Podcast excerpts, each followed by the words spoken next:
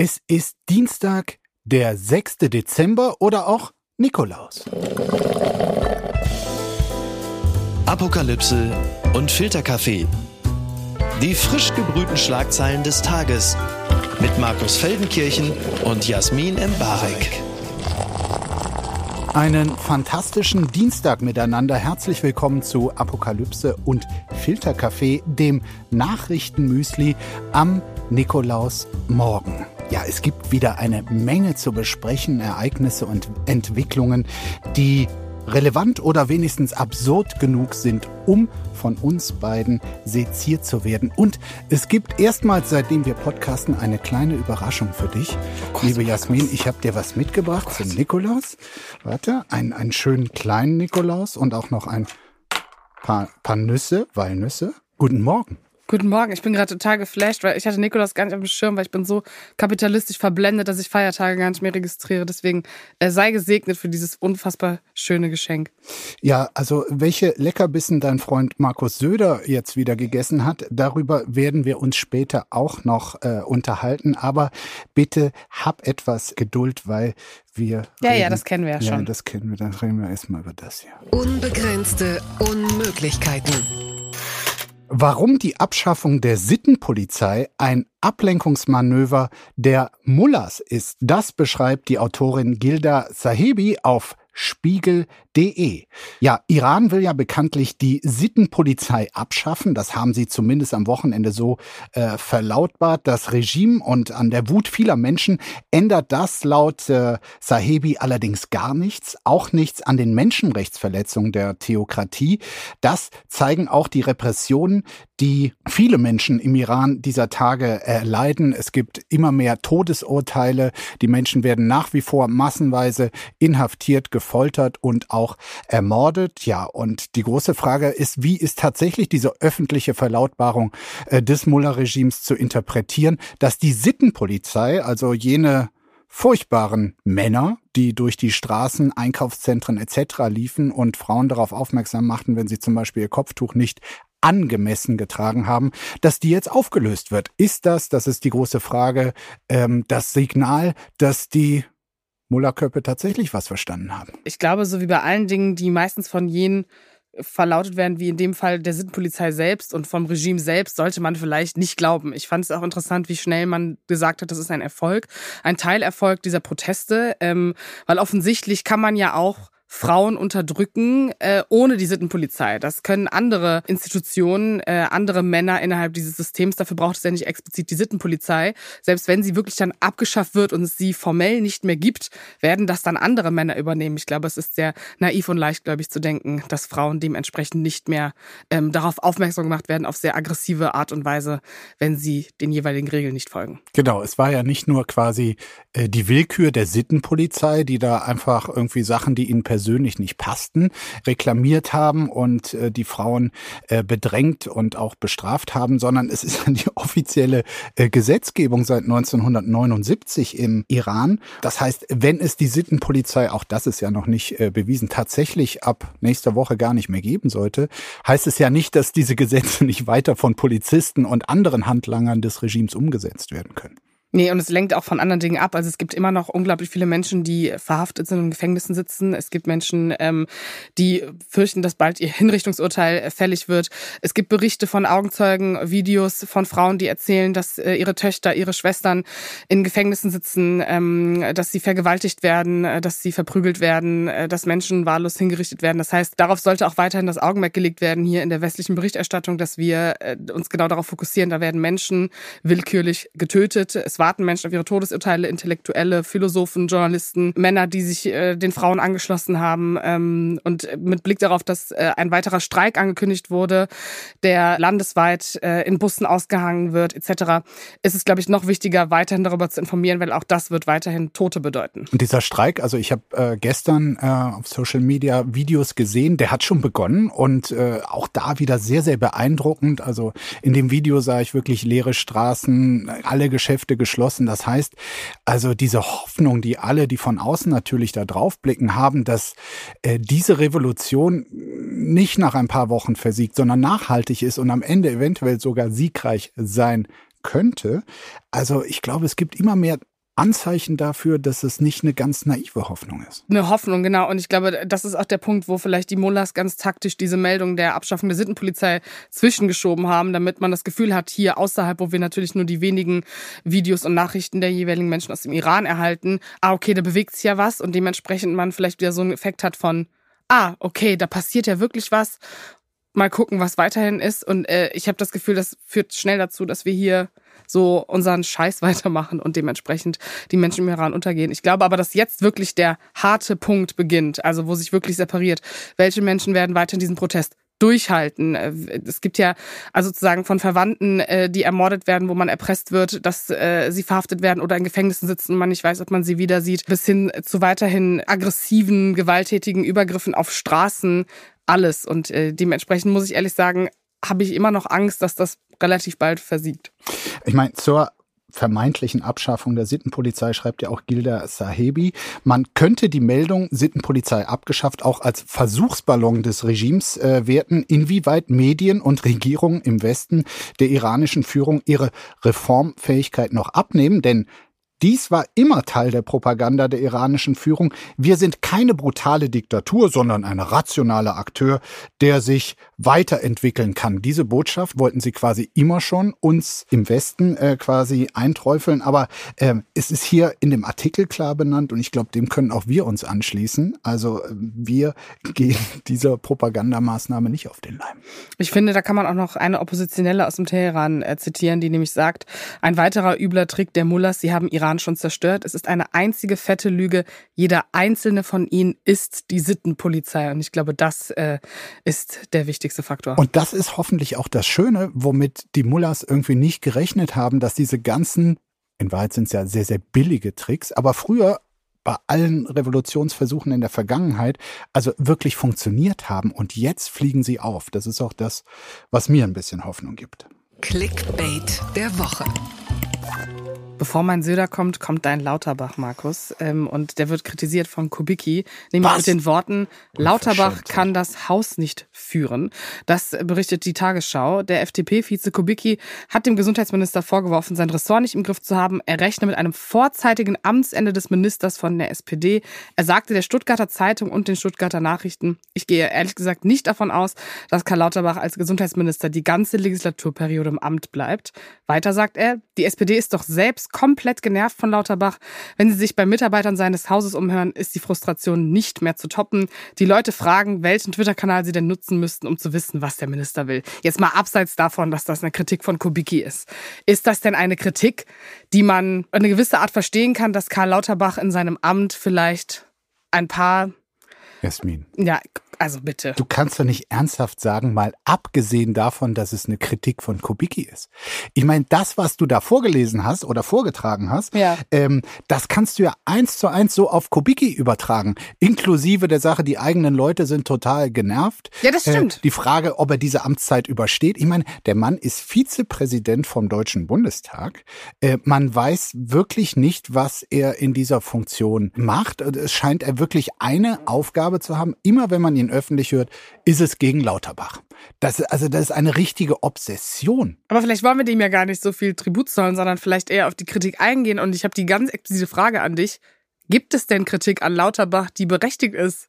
Es gibt aus seinem Haus äh, massive Kritik. Wir hatten da neulich äh, einen Bericht über eine Personalversammlung, wo wirklich alle, die im Gesundheitsministerium an allen möglichen Stellen arbeiten, auch mit dem Minister verbunden waren und, äh, und sehr große Kritik von wegen, äh, das ging aber eher in die Richtung, er fordert zu viel und die Ansagen von oben sind zu erratisch. Das kann ich mir alles in Kenntnis seiner Person durchaus vorstellen. Also, dass er sehr ambitioniert ist, dass das manchen wirklich sehr auf den Keks geht und dass er nicht hundertprozentig das Talent hat, wirklich jeden mitzunehmen und sich ruhig und geduldig auch darum zu bemühen, dass der letzte Unterabteilungsleiter sich an Bord fühlt. Das kann ich mir total vorstellen. Ich glaube aber, worum es Kubicki geht, ist nicht sowas, sondern äh, ihm geht es natürlich um äh, seine Maske.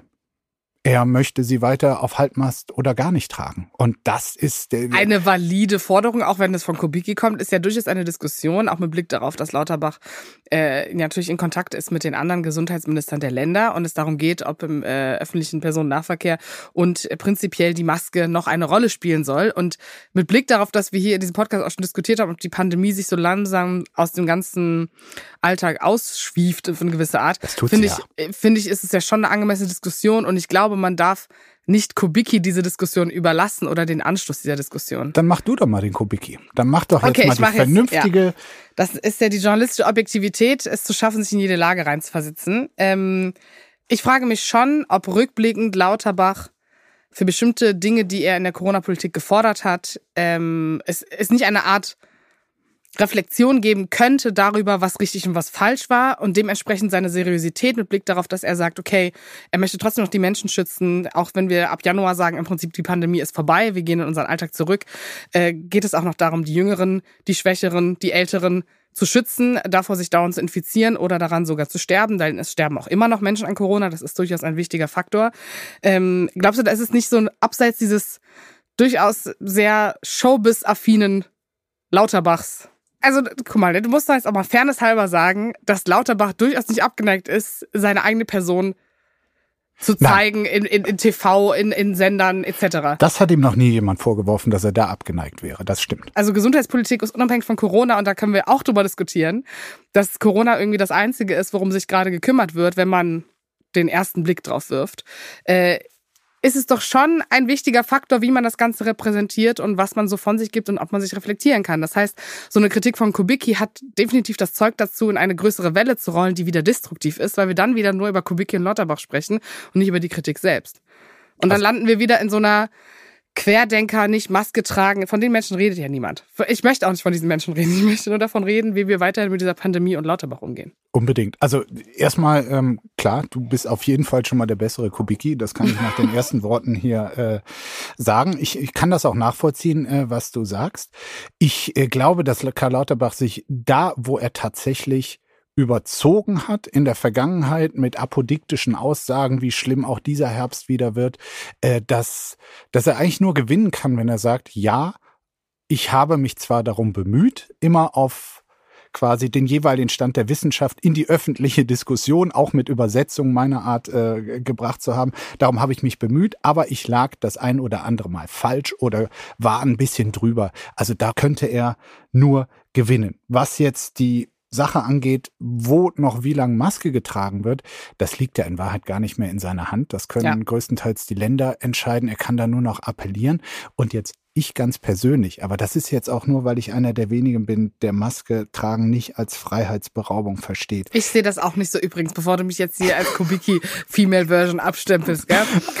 so, aber ich fände auch, ähm, wenn wir gar nicht mehr wissen, wie Corona geschrieben wird, fände ich es gar nicht so falsch, in engen öffentlichen Verkehrsmitteln Maske zu tragen. Ist ja durchaus in bestimmten asiatischen Räumen eigentlich ja. schon immer gang und gäbe und vielleicht auch der Grund, äh, warum die vielleicht nicht so oft mit Kindermagen-Darm-Viren wie wir belastet sind, was mich übrigens zu einem weiteren Kritikpunkt an Lauterbach bringt. Zitat, das ist nicht Panikmache. Kinderärzte sehen Schutz von Kindeswohl massiv gefährdet. Das berichtet der Spiegel. Denn reihenweise erkranken gerade Kinder und Jugendliche und überall fehlt es an Personal, Betten etc. Und nun wendet sich der Berufsverband mit dringlichen Worten an Gesundheitsminister Lauterbach. Da ist nun mal ähm, der Minister. An wen soll man sich da wenden?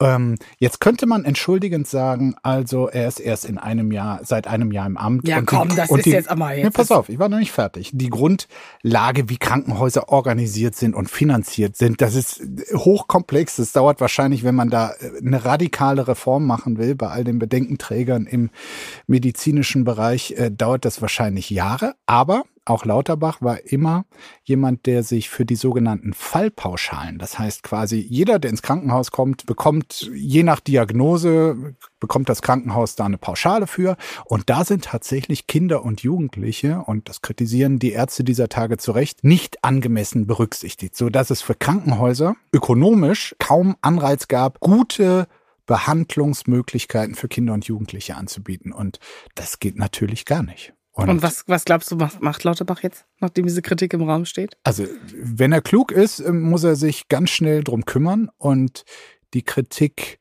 nicht so schnell abbürsten, wie er es zum Beispiel bei Corona zum Teil gemacht hat. Twitter, 280 Zeichen Wahnsinn. Reaktion auf Twitter-Leaks. Trump fordert Aussetzung der US-Verfassung, das berichtet NTV. Ex-US-Präsident Donald Trump hat die Aufhebung der Verfassung des Landes gefordert, um die Präsidentschaftswahl von 2020 ungeschehen zu machen, die, die er verloren hat, aber das nicht bis heute wahrhaben will, und ihn wieder ins Amt einzusetzen. Auf seinem eigenen sozialen Netzwerk Truth Social ließ Trump verlauten, werfen Sie die Ergebnisse der Präsidentschaftswahlen von 2020 weg und erklären Sie den rechtmäßigen Gewinner oder machen Sie eine neue Wahl?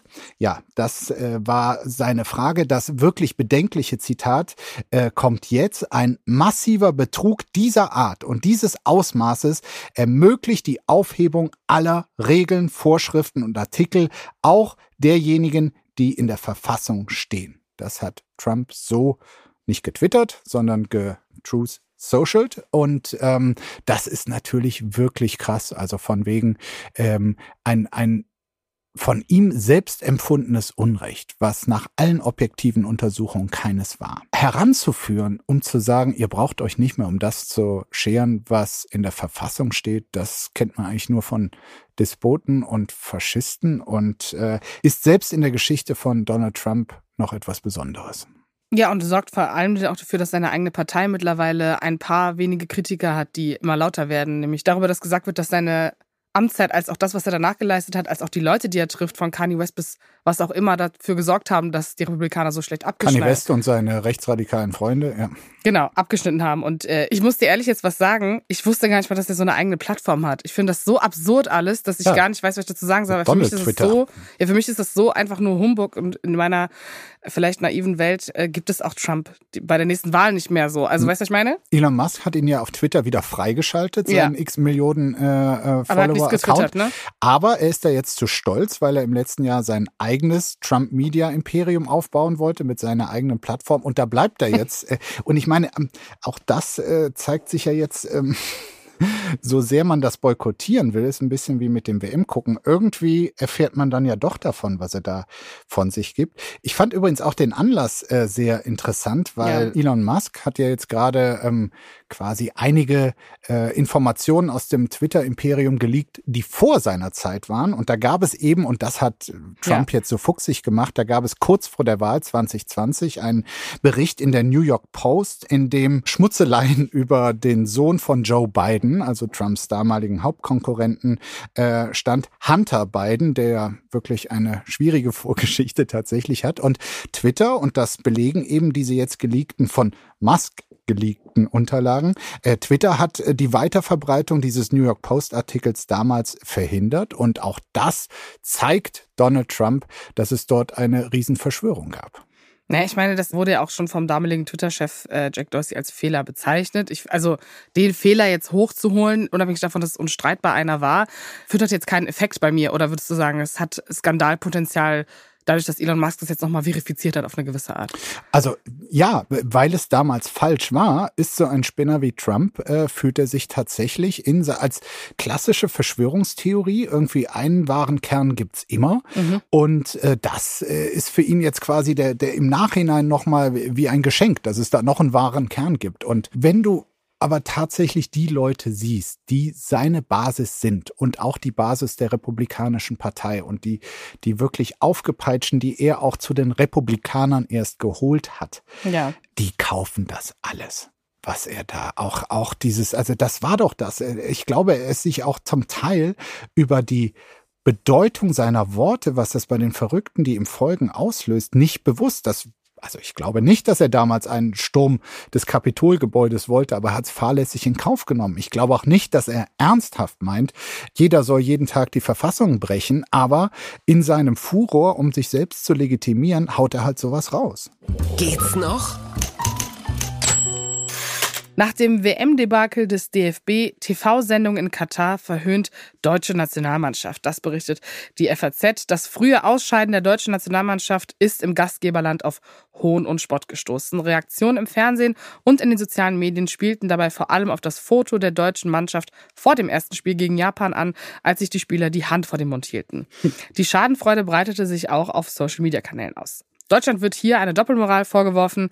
Als Reaktion darauf zeigten katarische Fans beim zweiten deutschen WM-Spiel zum Beispiel Bilder von Mesut Özil, der dem Deutschen Fußballbund Rassismus vorgeworfen hatte.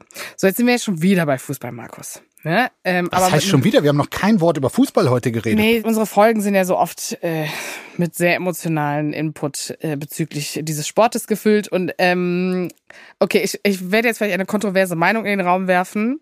Auch wenn uns das nicht gefällt, ist Wieso winkst du mich an? Ich fand's so lustig. Erstmal, man muss nochmal die Szene würdigen. Da sitzen da diese ganzen, in so einer Sportsendung. Ich wusste gar nicht, dass die Kataris so viel Humor haben. Es war, es war wirklich witzig. Es war witzig und ich finde auch, ähm, ich habe so ein bisschen das Gefühl, nachdem die Deutschen jetzt abgereist sind, vielleicht ist das auch wirklich eine falsche Meinung. Also vielleicht werde ich jetzt auch für geschlachtet, aber äh, ich habe das Gefühl, die WM geht jetzt einfach weiter und jetzt ist es so.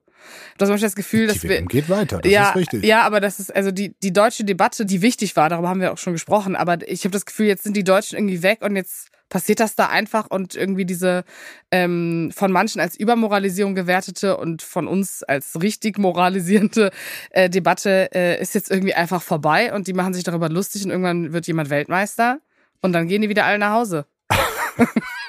könnte man jetzt so abtun. Ich glaube, dass es tatsächlich politische Folgen hat, dieses, dieses Ganze. Ähm, dass wie, sie sich darüber lustig gemacht haben? Nee, nee, das nicht. Ich glaube, das Auftreten der deutschen Mannschaft in Verbindung mit dem Auftritt der Innenministerin Nancy Faeser, aber auch das, was hier in Deutschland kommentiert, geschrieben wurde, etc. von uns Journalistinnen und Journalisten, das haben die dort alles sehr wohl registriert. Und es gibt zum Beispiel einen Bericht der deutschen Botschaft in Katar, ähm, sollte, glaube ich, nicht öffentlich werden, wurde aber öffentlich.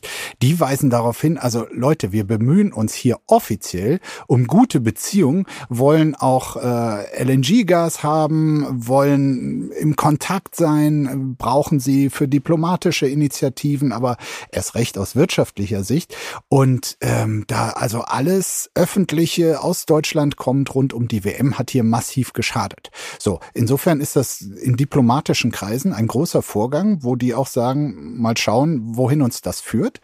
Insofern ist es, glaube ich, nicht ganz egal. Naja, also ich finde diese Doppelmoral, da gibt es kein Gegenargument für, ne? Also ich glaube, das ist das Peinlichste an der ganzen Sache. Also als es darum ging, dass katarisches Gas äh, eingekauft wird, obwohl wir uns irgendwie auf die Klimapolitik vorbereiten wollen, die eigentlich kein Gas mehr vorher sehen, da habe ich so ein bisschen das Gefühl, okay, also dann muss man da vielleicht auch einen Cut machen in Diskussionen, weil äh, da könnten wir jetzt wieder unseren Waterbautism vom vorletzten Mal rausholen. Ähm, in Russland in der WM hat es auch keinen interessiert, was moralisch äh, da äh, passieren sollte oder nicht. Und bei den Kataris interessiert es und dann on top holt man sich aber noch das Gas ab. Ist ja einfach eine sehr peinliche Situation. Da hast du vollkommen recht. Wobei meine Lösung jetzt im Nachhinein sind wir alle immer klüger und vorher von uns hat kaum einer gesagt, so muss man es machen.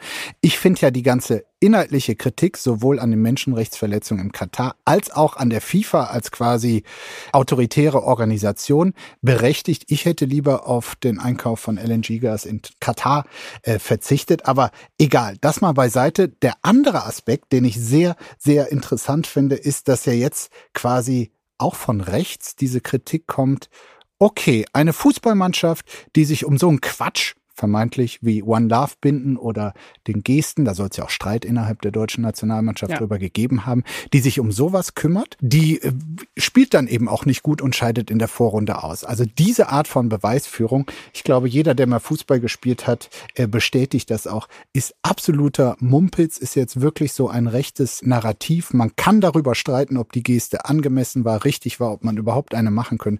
Aber das in Verbindung mit der Leistung auf den Platz zu bringen, ist absoluter Mumpitz. Da äh, muss ich dir als Laie zustimmen. Na, endlich. Und damit bist du auch erlöst. Fußball AD. Sowas kann man sich nicht ausdenken. Ukraine, acht Festnahmen nach Banksy-Raub. Das berichtet die Süddeutsche. Ein Werk des britischen Street Art Künstlers Banksy, das von der Wand eines Wohnhauses in der Stadt Hostomel in der Ukraine entfernt worden war, ist wieder aufgetaucht. Wie ukrainische Medien berichten, wurde das Fassadenstück mit der Abbildung sichergestellt und acht Personen wegen Diebstahls des Wandgemäldes festgenommen. Den Behörden zufolge hatte die Gruppe am Freitag das Wandbild entfernt, das eine Person im Bademantel mit Gasmaske und Feuerlöscher in der Hand zeigt. Der öffentlichkeitsscheue Künstler Banksy hatte es in einer Siedlung am Rande Kiews an einer Häuserwand neben den verkohlten Überresten eines Fensters angebracht. Also der war da wirklich äh, in den letzten Wochen quasi unbemerkt unterwegs, auch an anderen Städten, die im Krieg sehr zerstört wurden und Gräueltaten begangen wurden von den Russen, zum Beispiel auch in Butscha und Irpin und hat dort seine äh, Gemälde an die zerstörten Wände gemacht. Und um das zu klauen, wurde tatsächlich die ganze Wand rausgeschnitten. Es ist ja schon erstaunlich, dass die Polizei dort äh, noch die Kapazitäten hat, ähm, sich auch um Kunstdiebstahl zu kümmern. Es hat auf jeden Fall so viel Aufsehen erweckt, dass es in dem Sinne äh, natürlich nicht zu ignorieren war, befürchte ich. Also unabhängig davon, dass ich es erstens ein bisschen strange finde, dass Leute für sowas Zeit haben, in einem Krieg, das überhaupt zu klauen. Also wie kommt man auf die Idee? Dann andererseits denke ich wieder so, ja, okay, ist irgendwie naheliegend, dass irgendwas so teures im Prinzip, dass da geschaffen wurde, zu klauen, aber andererseits ist es auch einfach eine Fassade. Also wie trennst du die Fassade ab? Wie plant man sowas? Da sind einfach ganz viele Fragezeichen bei mir und ich muss ehrlich sagen, ich bin vielleicht auch nicht so der krasse Banksy-Fan. Ich weiß nicht, ob du äh, so erschüttert warst, als Banksy damals sein äh, Werk zerschreddert hat vor den Augen äh, Dutzender Leute oder ob Nein, da das war ja Teil des Kunstwerks. Also da war ich äh, gar nicht ähm, erschüttert. Ich fand es einfach super. Das war wirklich mal eine Ja, das war jetzt auch nicht als Kunstleihen-Aussage gemeint, sondern es gab ja Menschen, die sich darüber echauffiert haben und das meinte ich mit der Emotionalität, die dahinter steckt. Ich habe die halt einfach nicht. Also ich muss ehrlich sagen, schön, dass es wieder da ist. Äh, hat äh, auf jeden Fall für Aufmerksamkeit gesorgt für ein wichtiges Thema, aber ist es jetzt so, es ist ja jetzt wieder da, oder? Also Es ist wieder da, aber eben äh, quasi sichergestellt auf äh, der Polizeistation. Die große Frage ist jetzt, glaube ich, ähm, da ist Ingenieurskunst gefragt, wie man das Bild wieder in die Hauswand, äh, es war ja Teil der Hauswand, Ja. reinbekommt. Also soll das da wieder hin? Soll man das nicht sicher verwahren, bis es irgendwie wieder eine Situation gibt, in der man davon ausgehen kann, dass man weiß, dass die Leute das nicht klauen können, weil es irgendwie bewacht wird, weil man nicht in einer Kriegssituation ist oder so? Also, vielleicht denke ich da auch zu strange, aber ich denke dann so, dann es so einfach sicher als, als das Kulturgut, das es ist. Oder soll es da weiterhin hängen, damit es sozusagen weiterhin Mut macht? Aber dann hättest du ja wieder Angst, dass es geklaut wird. Also ich finde es irgendwie ein bisschen irre einfach immer noch. du, wir verfolgen das einfach weiter. Ich befürchte.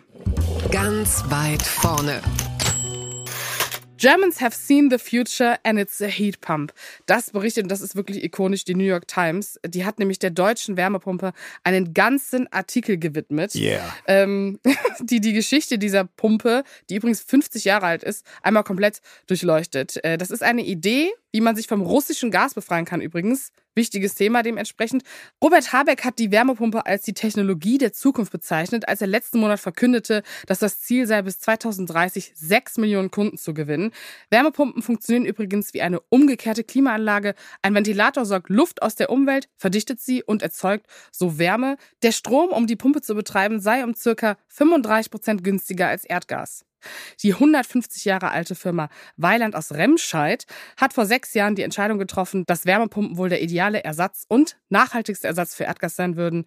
Diese strategische Wette zahlt sich nun aus. Also wenn das sogar New York Times approved ist, du hast bestimmt schon eine Wärmepumpe, Markus, ne? Ehrlich gesagt nicht, aber ich bin wirklich erstaunt, wie hier in der New York Times The German Wärmepumpe äh, gefeiert wird. Also es gibt ja schon so, so deutsche Begriffe, die im Englischen quasi aufgenommen wurden, wie zum Beispiel Schadenfreude. Ich Mhm. glaube, Wärmepumpe ist da jetzt auch so ein äh, Kandidat. Und das Tolle ist ja auch wirklich, wie hier Deutschland für Energiefragen äh, gerade als Antwort auf die Abhängigkeit zum russischen Gas gelobt wird. Also äh, ich meine, wir haben ja wirklich alles dafür getan, um es schlechtest möglich zu machen. Und dann kommt Remscheid, ne? Äh, da kommt Remscheid um die Ecke und holt uns da so ein bisschen raus. Äh, vielen Dank, äh, Remscheid. Ähm, Werbung wollen wir hier nicht machen.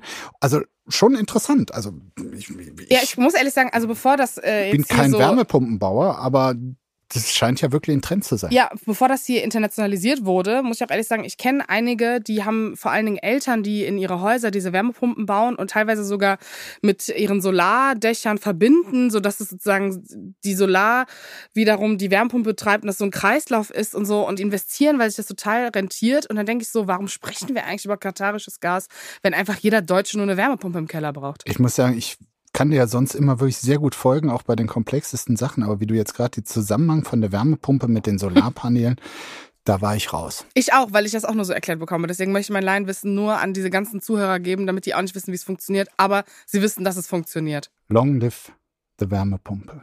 Das ist sie jetzt. Die Wende. Ja, aber wirklich. Berliner Innen sind deutsche Sparmeister beim Duschen. Das ist etwa gendersensibel, Markus. Es steht hier so. Das berichtet jedenfalls der Tagesspiegel, wer auch sonst, wenn es um Berlin geht. Laut einer Umfrage wird in keinem Bundesland so viel Energie beim Duschen gespart wie in der Hauptstadt. 62 Prozent der BerlinerInnen duschen seltener, kürzer oder kälter, um in Krisenzeiten Ressourcen zu sparen. Die Studie wurde von einem Armaturhersteller beim Institut YouGov in Auftrag gegeben. 2000 Menschen in ganz Deutschland wurden befragt. Auffällig bei der Studie ist, dass der Anteil der Sparsamen bei Männern und Frauen gleich hoch ist. Aber vor allem die Berliner, die haben sich quasi diesem Impuls von Robert Habeck so richtig zu Herzen genommen und äh, haben tatsächlich ihr Duschverhalten äh, verändert. Ähm, Machst du dich lustig über die Berliner? Nein, gar nicht. Ähm, eher über die ganzen öffentlichen Appelle. Ähm, ich dachte auch am Anfang, das ist doch Quatsch. Äh, die meisten Leute, wenn Robert Habeck und Co. das sagen, äh, dann machen sie das erst recht nicht. Äh, und duschen wie Kubicki eher doppelt so lang, aber in Berlin zumindest äh, scheint äh, dieser Appell zu fruchten. Und das sind, glaube ich, nicht nur Angestellte des Bundeswirtschaftsministeriums, also die ich, da ihr ja. Duschverhalten geändert haben, quasi Arbeitsvertrag. Naja, ich gehöre leider zu den 38 Prozent, die das nicht tun. Äh, und ich muss auch ehrlich sagen, als ich das gelesen habe, habe ich das erstmal assoziiert mit so Selbstversuchen von Millennials und der Generation Z, die irgendwie beschreiben auf Instagram, wie es ist, eine Woche lang kalt zu duschen und sich dann neu geboren zu fühlen und irgendwie zu sich selbst zu finden. Also, also Robert Habeck möchte vielleicht Generation Z sein, aber er ist es ja nicht. Objektiv. Nee, eigentlich tief in sich drin ist einfach nur ein fancy Millennial, der einen TikTok-Account haben möchte, aber kann er nicht, weil er nicht damit umgehen kann. Du hast das Geständnis gemacht. ich habe mich auch nicht dran gehalten. Ja, Markus, das, also. Sag's nicht weiter. Ja, ist, also ich muss ehrlich sagen, ich schäme mich dafür auch nicht. Schämst du dich dafür? Warum flüsterst du? Na, ich dachte zuerst, aber wenn, wenn du mir jetzt die Absolution erteilst, dann sage ich es auch laut und deutlich. Ich, muss jetzt, ich, ich habe mein Duschverhalten nicht geändert. Ja, darf ich jetzt noch einen draufsetzen? Bei der Studie wird ja gesagt, dass der Anteil der Männer und Frauen gleich hoch ist. Ich habe das Gefühl, das sind alles toxische Beziehungen, wo jeweils der eine Partner dem anderen diktiert, dass der andere nicht mehr duschen gehen darf. Die Meldung ist gestern rausgekommen und äh, habe dann natürlich auf Twitter auch direkt gesehen. Ja, bitte keine Berlin-Witze jetzt. Wie sie, ja, dann gehe ich aus dem Raum. Wie die Leute sich da über... Ich meine, du hast ja Berlin, aber selbst Berlin-Witze, äh, da machst du nicht mit. Nee, vor allen Dingen, oh mein Gott, in der U, da riecht's ja wie in der U8, jetzt riecht's noch schlimmer. Ja, okay Geh doch einfach, ey. Die Leute machen ihr Bestes, damit diese U-Bahn sauber ist. Und da gibt's ja Leute, die da drin sitzen, die stinken, die stinken auch immer noch. Das sind auch keine Grünen, das sind auch nicht mehr Leute, sondern es ist einfach alles so wie vorher. Söder ist. So, jetzt hast du dich so aufgeregt. Jetzt kannst du endlich sind wir endlich bei deinem Lieblingsthema. Du grinst auch schon so versonnen. Ich habe auch schon beim Duschen gegrinst. Ja, aber zum Schluss warst du doch ein bisschen zornig. Ja, wenn du jetzt hier äh, mich anguckst von der Seite, als wäre es schlimm, dass ich duschen gehe, obwohl du selber duschst, also ich bitte dich. Söder ist auch mal ungesund? Ja, also ich muss ehrlich sagen, ähm, ich muss dieses Bild jetzt erstmal beschreiben, wie ich das immer mache, weil meine Bildbeschreibungen sind ja sehr beliebt bei den Zuhörern. Ähm, weil Markus Söder war bei McDonalds und ähm, bevor wir über die Caption sprechen und alles andere, er hat seine kleine Pfote an einem kleinen Becher, wo Sprite drin ist. Diese Analyse hatten wir schon. Du hast gesagt, es ist Fanta. Ich bin mir 100% sicher, dass es Sprite ist, weil die Reflexion des Getränkes ist halt so gelblich. Ist ne? nicht Sieht's gelblich. Mhm, Nein, es okay. ist Sprite. Ja. Die Pommes, die Pommes daneben sind gelber die sind gelber. Und er hält dieses kleine Pfötchen, wie wir 2014 so unsere Vapiano-Essen fotografiert haben, stylisch und auf Instagram gepostet haben. Machst du hier Handshaming von Markus Nein, nein, nein, ich das möchte... Das hat man ja auch bei Donald nein. Trump immer gemacht. Er hätte so ah, kleine ah. Ende. Nein, seine Hand ist ja total riesig. Könnte. Nein, nein, nein, seine Hand ist eigentlich total riesig, aber er hat es total gut inszeniert. Er hat total krasse Instagram-Skills entwickelt. Das wollte ich gerade hervorheben. Okay, ja. Ähm, und auch die Perspektive von oben und die so schön zeigt, was auf dem Tablett ist. Und wir sehen ja hier, und das ist, glaube ich, das Negativste an dem Bild, einen McRib wir beide dachten, der wäre schon tot. Anscheinend lebt er noch. McRibs gibt's immer noch. Ich, ich wusste dachte, wirklich ich dachte, nicht. Der sei längst out. Das ja. ist ja echt so der Schweißfuß unter den McDonalds-Produkten. Ja, das macht, das downgradet auch ehrlich gesagt das Essen von Söder wieder. Und jetzt kommen wir zur Caption. Sorry. Hashtag Söder ist auch mal ungesund. Und da muss ich jetzt eine kleine Kritik einwerfen. Also nachdem wir hier ausführlich jegliches Essen von Markus Söder letzten äh, zwölf Wochen besprochen haben. Ja, weil du es hier immer wieder auftischst. Ja, ja, als würde dich das nicht freuen. Du kannst ja auch mal deine Euphorie ein bisschen mehr zeigen, aber ist ein anderes Thema. Ähm, ist, ist ja nicht so, als würde Markus Söder sonst gesund essen. Das war meine erste Assoziation. Er hat ja manchmal so griechischen Salat oder mal einen Teller, wo auch ein Apfel dabei ist. Was? Nee, Aber immer wir erinnern uns an irgendwie, genau, an frittierte Dinge. Wir erinnern uns an Kartoffelsalat, an Massen von Mayo. Mat Matjes mit Schnitzel und Würstchen. äh, weiß ich jetzt nicht, was diese Bildunterschrift suggerieren soll. Also wenn Markus Söders Verständnis von gesundem Essen das andere ist, Ja, so scheint dann es zu sein. so können wir froh sein, dass er nicht Ernährungsminister Steht ja ist. hier, ist auch mal ungesund. Ja, was heißt denn mal? Also postet er jedes Mal, wenn er ungesund ist. Und jetzt hat er den Hashtag umgewandelt. Nee, ich glaube, das andere versteht er schon als eine, eine, eine, eine gute, eine nahrhafte, eine gesunde Mahlzeit. Findest du Kartoffelsalat gesund? Quatsch, natürlich nicht. Ich will mich auch eigentlich mit dem ganzen Quatsch hier nicht auseinandersetzen. Okay, dann warte, nein, ich möchte noch eine Analyse einfügen. Ich finde es übrigens sehr interessant, dass Markus Söder Mayo isst. Ich finde, das sagt sehr viel über die Perso Personality aus, wie das jetzt Heidi Klum sagen würde. Die Personality is slapping. Sie ist great. dann kommen wir aber noch mal, ähm, wenn du jetzt hier Persönlichkeitsrückschlüsse machst, kommen wir noch mal zum McRib. Ja. Also wirklich, Punkt den hat, man, den hat man Ja. in den 80er Jahren schon gemieden. Ja, es ist ja auch keine echte Rippe, es ist ja nur eine nachgeformte Rippe und das macht das Ganze noch schlimmer. Also, wenn ich schon Scheiße esse, dann kann es auch aussehen wie Scheiße. Dann muss es nicht nachgeformt sein und mir die Illusion geben, dass es was Richtiges wäre. Aber ich möchte, es ist jetzt auch okay. Du willst ja auch noch, du willst ja auch noch in Ruhe Mittag essen und einen schönen Tag haben, Markus. Vielleicht lassen wir es jetzt auch einfach. Du warst ganz schön aufgebracht heute. Dabei habe ich dir extra einen Nikolaus mitgebracht. Ja, ich äh, poste den gleich mit Hashtag Söder ist auch mal gesund. Mach das. Einen äh, schönen Tag wünsche ich dir auf jeden Fall. Ich wünsche dir einen noch viel schöneren Tag. bis zum Ohne nächsten mich. Mal. Bis Liebe dann. Jasmin. Ciao. Apokalypse und Filtercafé ist eine Studio Bummens Produktion mit freundlicher Unterstützung der Florida Entertainment. Redaktion Lena Fränking und Marie-Sophie Schiller. Executive Producer Tobias Baukage. Produktion Hanna Marahiel. Ton und Schnitt Lara Schneider. Stimme der Vernunft und unerreicht gute Sprecherin der Rubriken Bettina Rust.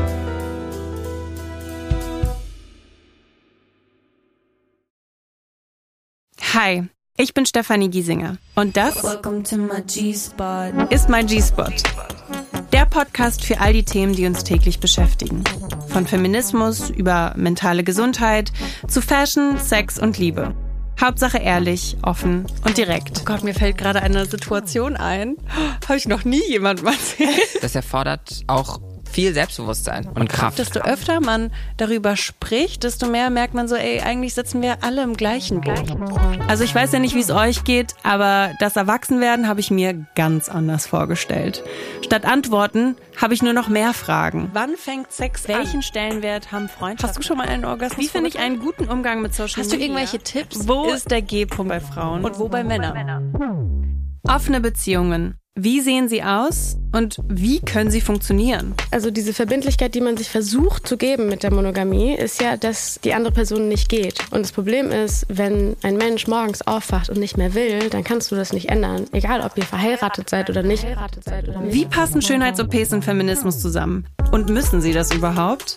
Wie baut man ein eigenes Business auf und ist seine eigene Chefin? Und da habe ich auch wirklich das erste Mal gesehen, okay, wie es falsch laufen kann, so, weil es ging dann halt so damit los, Markenname, okay, wurde alles gecheckt, wurde nicht gecheckt, wir wurden verklagt. Ist Mode wirklich so oberflächlich oder steckt mehr dahinter? Ich glaube tatsächlich, und darauf bin ich nicht stolz, dass ich Halls in diese Social Media Sphäre gebracht habe. Also es gab schon bei YouTube, aber so bei Halls? Snap Halls, also Klamottenhalls. Welcome to my G-Spot. Lasst uns gemeinsam Antworten finden auf all die großen und kleinen Fragen, über die noch viel zu wenig gesprochen wird. Zusammen mit bekannten Menschen, Freundinnen und Expertinnen lernen wir dazu und teilen gemeinsam einen Spot, an dem keine Frage tabu ist und alle willkommen sind. Jeden Mittwoch tauchen wir mit Leichtigkeit tiefer in Themen ein, die uns bewegen. G-Spot. Ab sofort überall, wo es Podcasts gibt. Ich freue mich drauf. Ich werde feucht, ich werde erregt am Körper und ich gehe dabei so wow, wow, wow, wow.